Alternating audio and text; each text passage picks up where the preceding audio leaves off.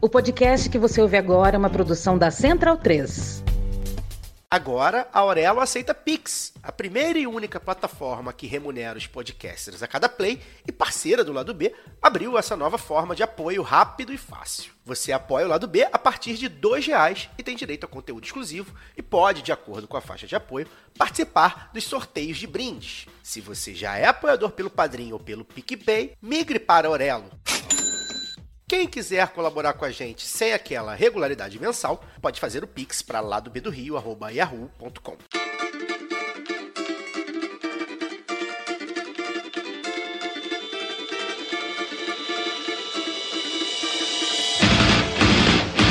Olá, ouvintes da Central 3. Sejam bem-vindos. Eu sou Fernanda Castro e esse é o seu Lado B Notícias, o semanário de notícias do Lado B do Rio, com temas que precisam de uma atenção maior mas de forma mais objetiva. Para ouvir o formato tradicional de debates e entrevistas, continue ligados no nosso programa de sexta. Compre a sua camisa Do Lado de Cá Não Tem Caô, vendida pela Zeta Nossa em parceria com Lado B em zetanossa.com.br. Você também tem 15% de desconto nas compras com o cupom Lado B15.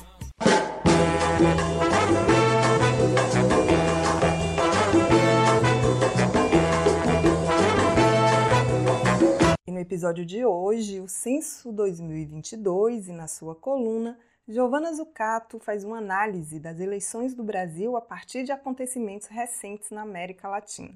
Após ser adiado por duas vezes, o censo demográfico voltou a ser realizado. A pesquisa, que tem como pretensão compreender a dinâmica da população do país, tem tido muitos obstáculos na sua aplicação, o que pode impactar nas futuras políticas públicas. Para falar sobre isso, eu converso com Bruno Mandelli Pérez.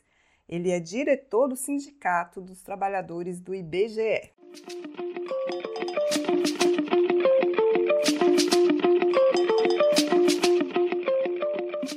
Bem-vindo, Bruno. Um prazer ter você aqui no Lado B Notícias para a gente conversar hoje sobre o censo demográfico, né? Vamos tratar desse tema que é muito importante para o nosso país, porque é uma pesquisa que auxilia, né, no desenvolvimento de políticas públicas, mas está tendo muitos problemas, né? E vocês do sindicato têm chamado a atenção para esses problemas. Então, eu queria começar com você falando sobre isso. Quais são esses problemas?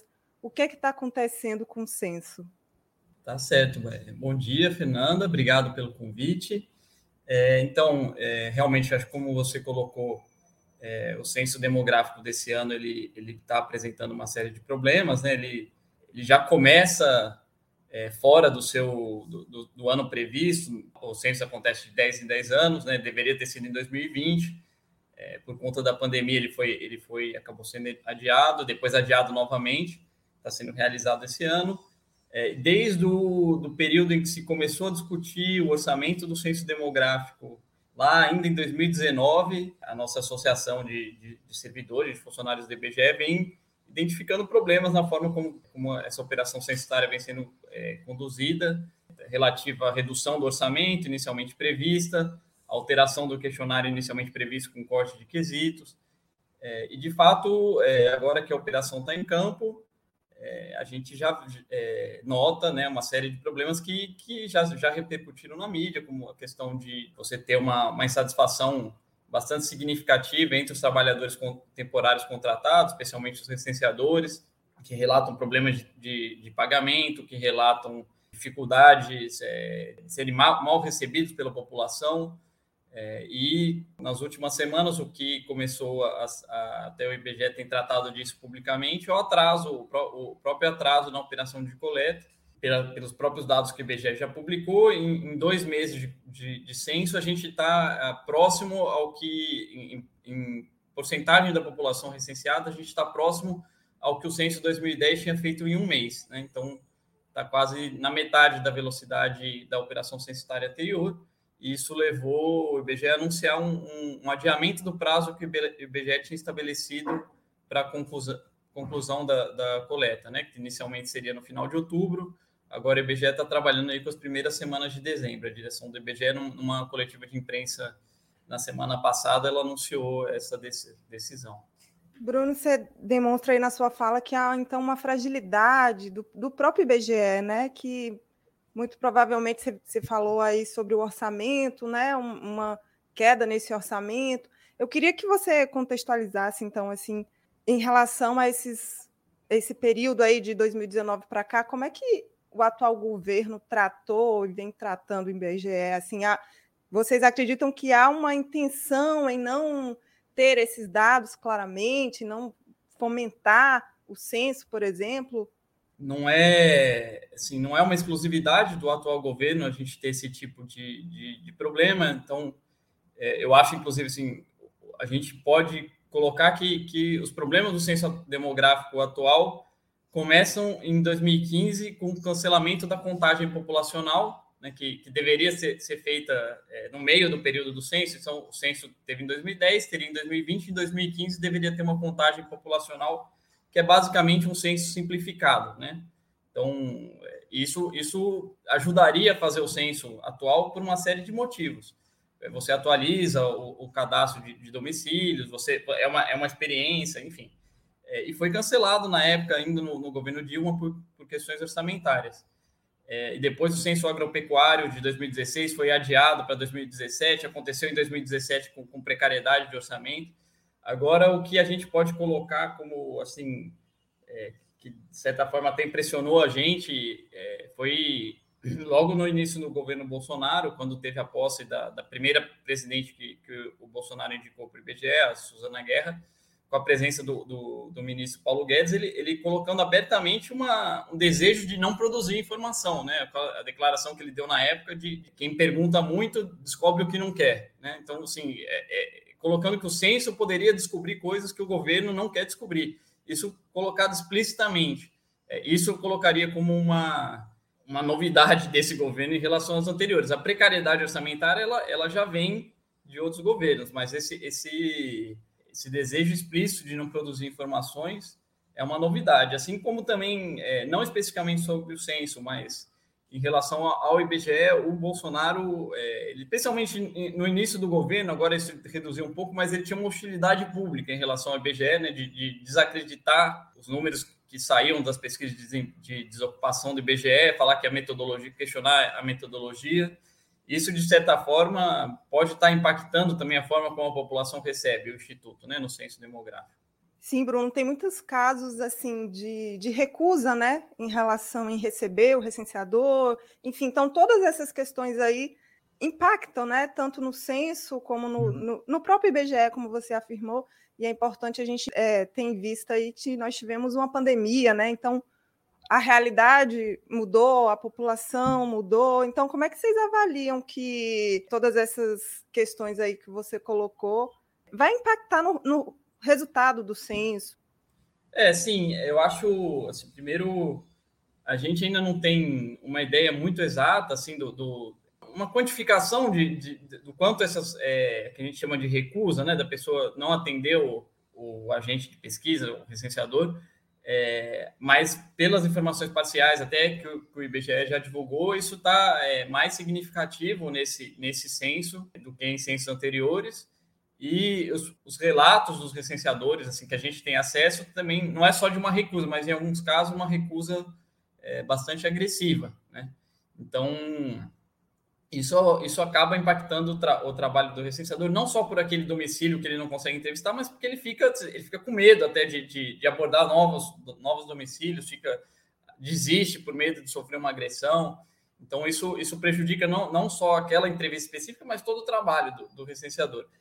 É, é um pouco assim. Talvez esses relatos circulem mais hoje por conta de rede social, então eu acho que tem um efeito disso também de hoje, hoje você acontece um caso em qualquer lugar do país, a gente fica sabendo rápido o que aconteceu, talvez acontecesse em seis passados e, e, ficasse mais restrito. Mas a impressão que a gente tem é que, que a gente encontra uma sociedade mais agressiva, mais hostil, né?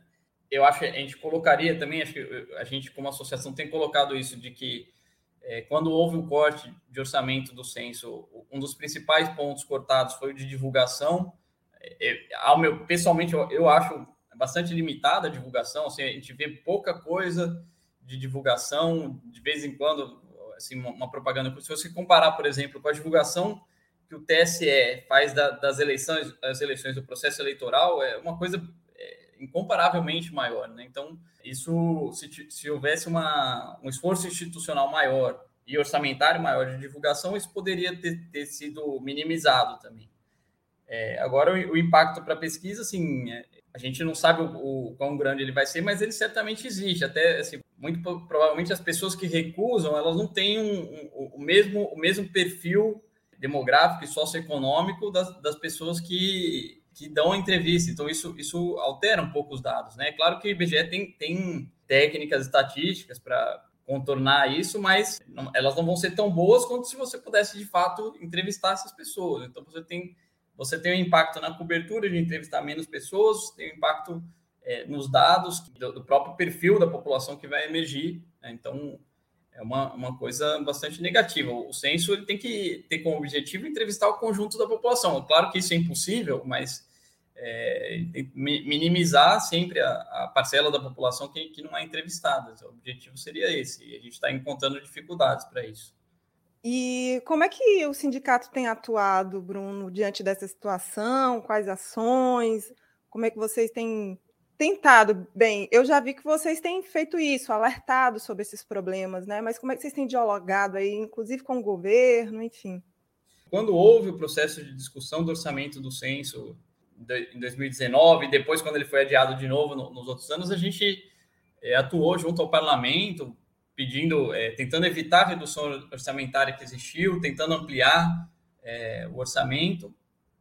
A gente atuou é, em relação às mudanças nos, nos, quesitos, que a gente considerou que, que, que, não houve um debate técnico aprofundado. É, agora, na, na operação censitária atual, é o que a gente tem feito é tentar dar algum suporte assim, para os licenciadores que, que nos procuram, relatando os pro, problemas. É, tem, a gente tem, acho que até preciso admitir isso, até uma, uma, uma, limitação da capacidade de atender essa demanda, porque são a gente é um sindicato que normalmente atende um conjunto de 5 mil filiados e são, são 200 mil recenseadores, né? E, e é, os licenciadores, a gente busca ajudar, mas eles não são filiados. Enfim, a gente continua com a mesma estrutura de antes e acaba sendo muita, muita demanda que a gente muitas vezes não consegue atender. Acho que na maioria das vezes não consegue dar o, o apoio que eles, que eles é, mereceriam, que precisariam. Mas a gente tem, tem tentado atuar nesse sentido, tem se posicionado junto à diretoria do, do IBGE para resolver os problemas, às vezes são problemas burocráticos, de, de atraso de pagamento dos licenciadores, relatos de, de assédio moral na, em relação dos superiores em relação aos licenciadores, a gente tem tentado, em alguma medida, atuar nisso com, as limitações que a gente enfrenta. Mas no processo atual, a gente, a gente assim, agora que o censo está em campo, a gente não tem se posicionado, pelo menos por enquanto, assim, no sentido de, de que, de que agora é preciso um, um, um orçamento maior, porque assim, a gente não tem informações para dizer isso, e, e, o censo foi desenhado com esse orçamento, e se precisar de um orçamento maior, é, é a diretoria do IBGE que tem que é, apresentar essa demanda, que por enquanto não, não, não, apresentou, ela tem colocado de forma um pouco confusa. Então, ora ela fala que provavelmente vai precisar de mais orçamento, mas ela fala que por enquanto não precisa, mas que está conversando com o governo, então tem uma ida e volta aí. Não está muito claro ainda se, se, se, o IBGE vai pedir um, uma complementação orçamentária para concluir o censo então, até por conta disso, a gente não tem colocado nesse momento, é, até buscado o parlamento, falar que precisa ampliar o, o, orçamento dessa operação em curso. A gente criticou ela ter sido levada a campo com, com orçamento reduzido, né? Mas no momento a gente não sabe dizer se seria uma solução para os problemas que ela está encontrando aumentar agora, né, com a operação no meio do, do, do caminho. A diretoria do IBGE diz que vai aumentar o período do. Sim, sim. Né? Isso então se mantém. A gente imagina que precisa de orçamento para isso, né? Provavelmente, assim, o, pro, pro, como o recenseador é pago por produção, se a produção dele é, é mais lenta, ele, ele especificamente ele receberia o mesmo dinheiro, assim, os recenseadores, né? Mesmo eles vão demorar mais tempo, mas como eles recebem por produção, eles vão receber menos em cada mês, mas o total seria igual.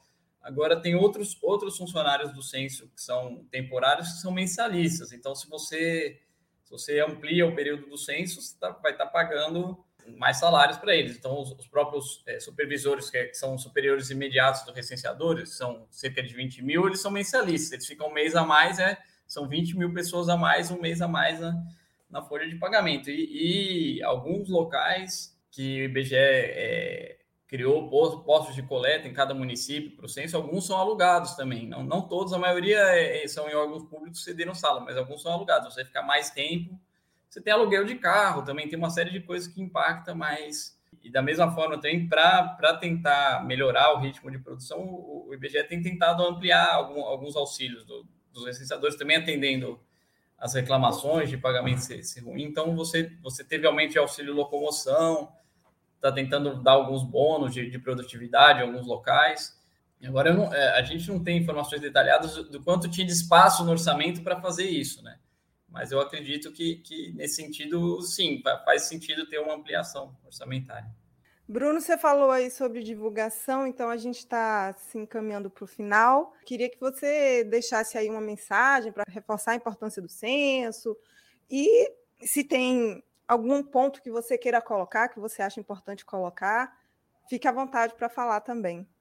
Agradeço a oportunidade de estar aqui. Nesse sentido, é, justamente divulgar é, o censo, acho que, assim, mesmo a gente, como associação, tendo criticado o processo é, como o censo foi construído, a gente deseja que a operação censitária seja o mais bem sucedida possível, porque todo tem uma série de, de, de políticas públicas que, que, dependem do censo, não, não sempre diretamente, assim, até achei importante colocar isso.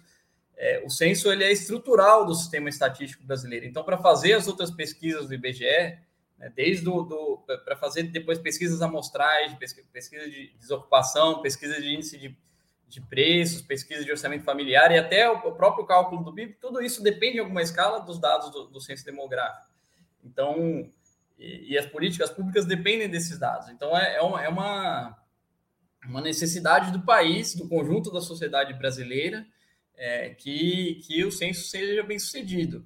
É, a gente tem uma tradição censitária no Brasil é, relativamente forte, já mais de um século de censo, com grande maioria dos censos sendo bem sucedidos, é, é, é importante manter isso.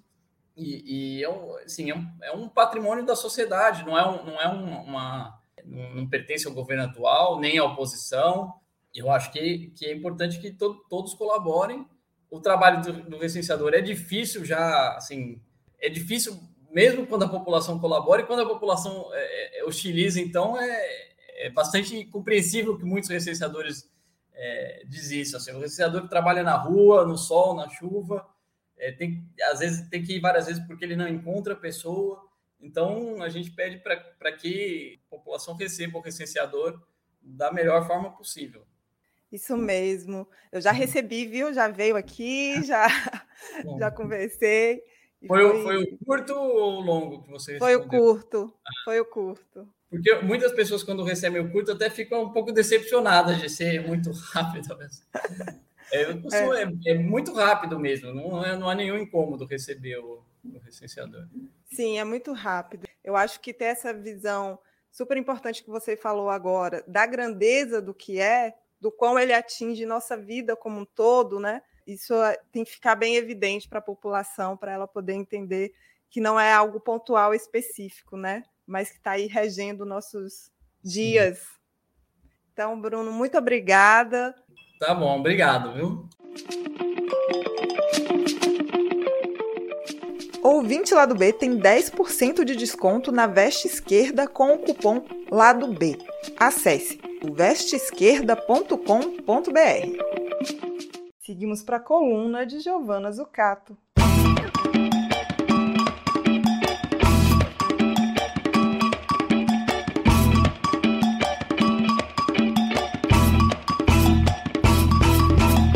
Fala pessoal, tudo certo?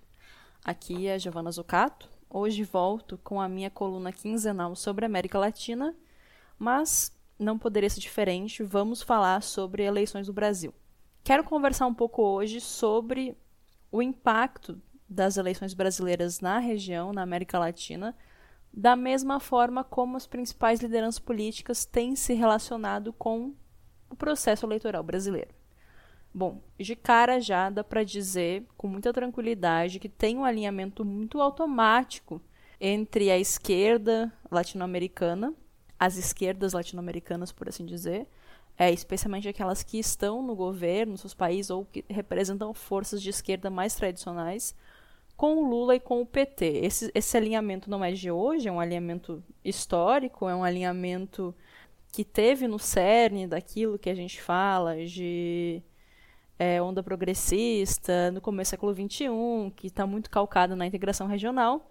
Mas, por outro lado, o alinhamento das direitas com o Bolsonaro não é tão óbvio, porque isso também passa justamente pela disputa de quem vai ser, ou de qual vai ser a direita que vai, por assim dizer, é, assumir a liderança política na região. Então, vai ser uma direita mais tradicional, desse momento do pós-ditadura, essa direita mais ao centro, mais democrática, por assim dizer, ou vai ser essa direita mais radicalizada que ressurge, emerge nos últimos anos.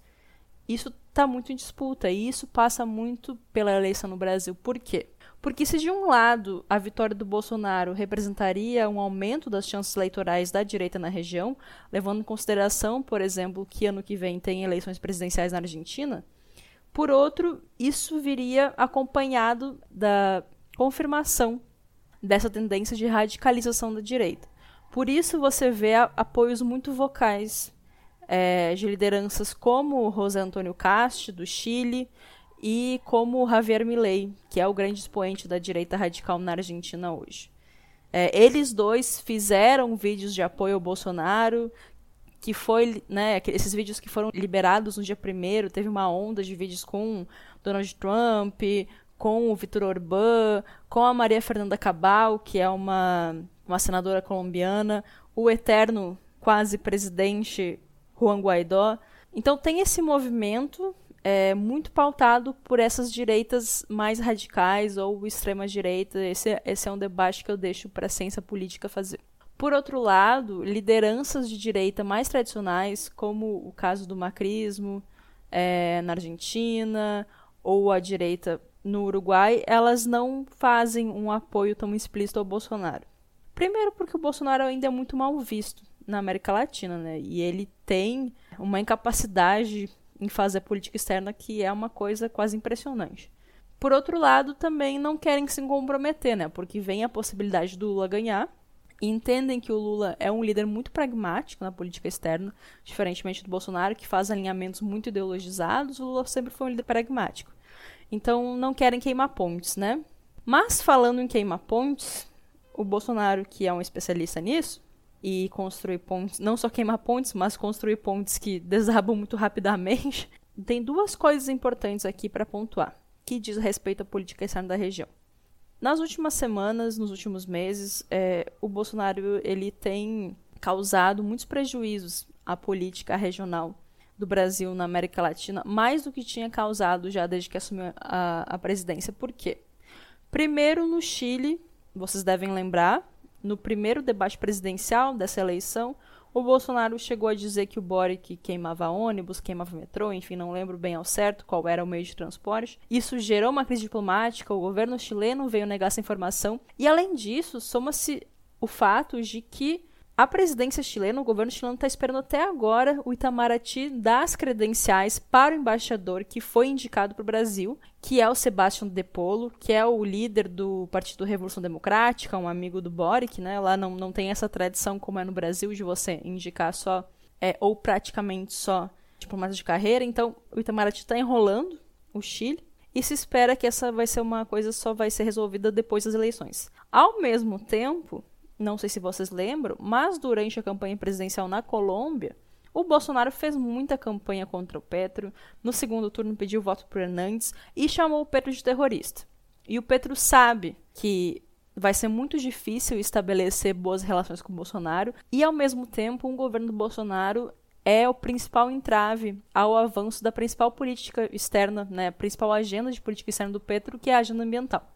Além disso, vocês devem ter percebido que nos últimos tempos a Colômbia começa a aparecer como um espantalho na área da moral, né? Então, é, fake news sobre nem tão fake news, né? Mas coisas que foram aprovadas em outros governos colombianos são usadas hoje como se fosse, né, comunismo chegando na Colômbia, agora as crianças colombianas, as Farc, essa coisa toda, né? Então, um dos espantalhos hoje que antes era Venezuela, agora vira Colômbia, e o grande outro espantalho do bolsonarismo segue sendo a Argentina. Então, se antes falava é, o Brasil vai virar Venezuela, hoje se fala se o PT assumir o poder, o Brasil vai virar Argentina, especialmente pela questão da crise econômica. Mas o governo argentino tem tentado, né, ainda assim manter uma boa relação com o governo brasileiro, porque sabe, né, que é o principal parceiro é, estratégico e quem tem sustentado essa relação entre Brasil e Argentina é o embaixador argentino no Brasil, Daniel Scioli, que pessoalmente tem uma relação boa com a família Bolsonaro, apesar de ser um quadro histórico, peronista, kirchnerista. Mas não dá para segurar toda essa relação é, com base em homem só, quando os Bolsonaros, eles sistematicamente vão xingando a Argentina, falando tudo de ruim, usando como espantalho. Não, não, não tem como manter por muito tempo. E também a esperança, né? O kirchnerismo, especialmente na figura da Cristina, tem uma relação pessoal com o Lula, com as lideranças petistas. O Alberto Fernandes veio visitar o Lula na prisão em 2019, quando ele estava em campanha lá na Argentina. Então, além de ter esses, esses laços muito próximos, se entende que o papel do Brasil é completamente relevante, é central na política dos países latino-americanos. É, se vê não só como um parceiro estratégico, mas como um lugar que transborda tendências políticas. Então, o resultado das eleições do Brasil também aponta muito quais são os caminhos que a política na América Latina pode seguir nos próximos anos, se é de concretização dessa questão da radicalização da direita, se é realmente do retorno de um, de um ciclo mais progressista e como isso vai se dar, quais vão ser as novas características dessas alianças mais progressistas, então tudo isso está muito em jogo. Vamos ver como essas coisas vão se desenrolando agora no segundo turno, quais vão ser os apoios, quais vão ser as próximas fake news dessa doideira de país. Mas podem contar comigo para a gente acompanhar isso. Daqui duas semanas estou de volta para a gente seguir essa conversa. Valeu, tchau, tchau, um beijo a todas e todos. Você pode aprender inglês, espanhol e francês na WeCreate, a escola de idiomas parceira do lado B. Acesse www.wecreateidiomas.com. As trilhas desse programa foram o drama da Humana Manada, da banda El Efecto, Eu Tá Vendo no Copo, de Noriel Vilela, o rap do surfista, do grupo Geração, Salvador e Apache, da banda Ifá Afrobeat. Fique ligado no nosso programa de sexta e até semana que vem.